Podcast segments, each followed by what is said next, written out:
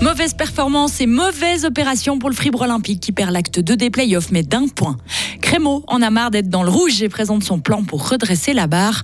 Et l'extrémisme violent et la radicalisation inquiètent encore en Suisse. Paul présente son deuxième plan national de lutte. La journée va être bien ensoleillée avec 26 degrés, risque d'orage jusqu'en pleine ces prochains jours. Nous sommes euh, mercredi 7 juin 2023. Bonjour Karine Baumgartner. Bonjour Mike, bonjour à toutes et tous. La finale des playoffs de basketball est relancée. Fribourg Olympique a perdu hier soir sur le fil avec un point de différence face à Massagno lors de l'acte 2 sur le score de 77 à 76. Pourtant, lors du premier match samedi soir, les Fribourgeois avaient battu les Tessinois de 28 points. Ils peuvent nourrir des regrets.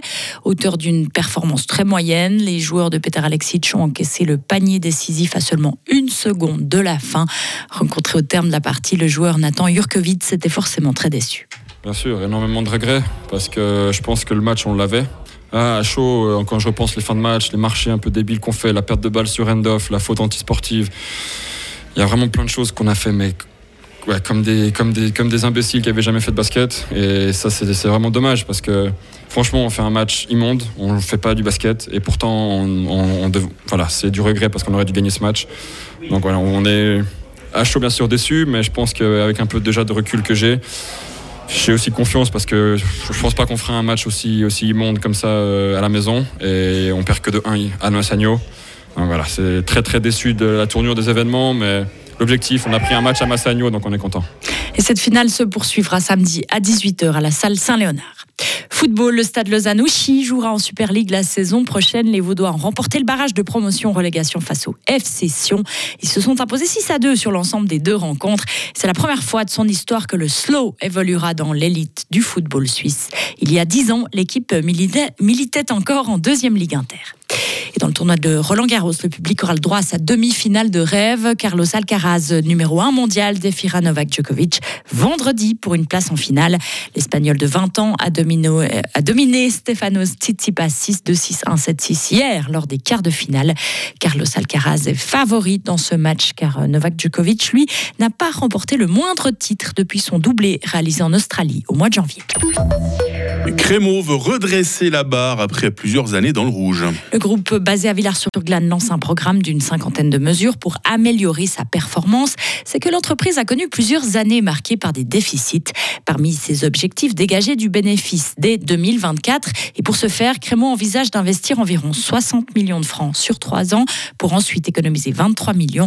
Les explications de Georges Godel, le nouveau président du conseil d'administration. Il faut améliorer la productivité. C'est dans ce domaine là qu'on arrivera à avoir des économies. Et je vous rassure, c'est pas pour donner de l'argent aux actionnaires, mais c'est d'avoir la capacité d'investir dans l'outil industriel. On sait qu'on a du retard dans la maintenance qui provoque parfois des pannes. Il faut vraiment investir, notamment dans notre beurrerie et puis notre fromagerie. C'est indispensable d'investir rapidement. Même des vestiaires, hein, c'est près de 6 millions dont nous avons déjà le permis qui vont démarrer après les vacances d'été. Donc il y a beaucoup d'investissements à faire. Crémeau ne prévoit plus de suppression de postes ni d'autres fermetures après celle des sites bernois de Steffisbourg et de Lys, ainsi que celui de Luçon. La société emploie actuellement plus de 700 personnes et compte encore trois sites à Villars-sur-Glane, à Sierre et au Mont-sur-Lausanne. Oui, oui et oui. Les tendances montrent qu'un triple oui se profile pour les prochaines votations fédérales du 18 juin.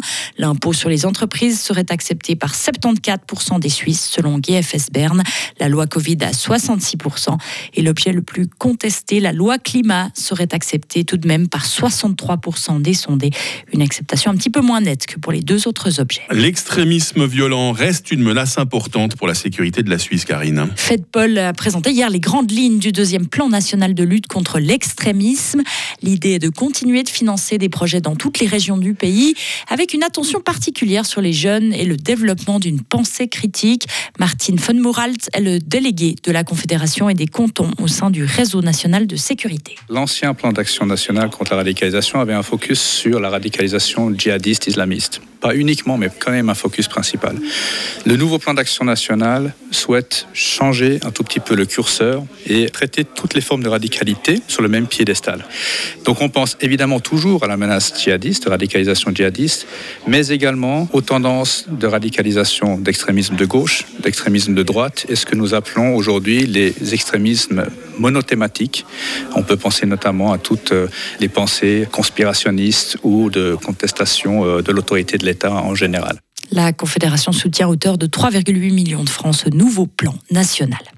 Aux États-Unis, Chris Christie se lance dans la course à la présidentielle.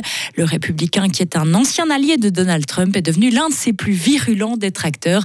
D'ailleurs, l'ancien gouverneur du New Jersey est connu pour son style combatif. L'homme de 60 ans se présente comme le seul candidat capable de tenir tête à l'ex-président.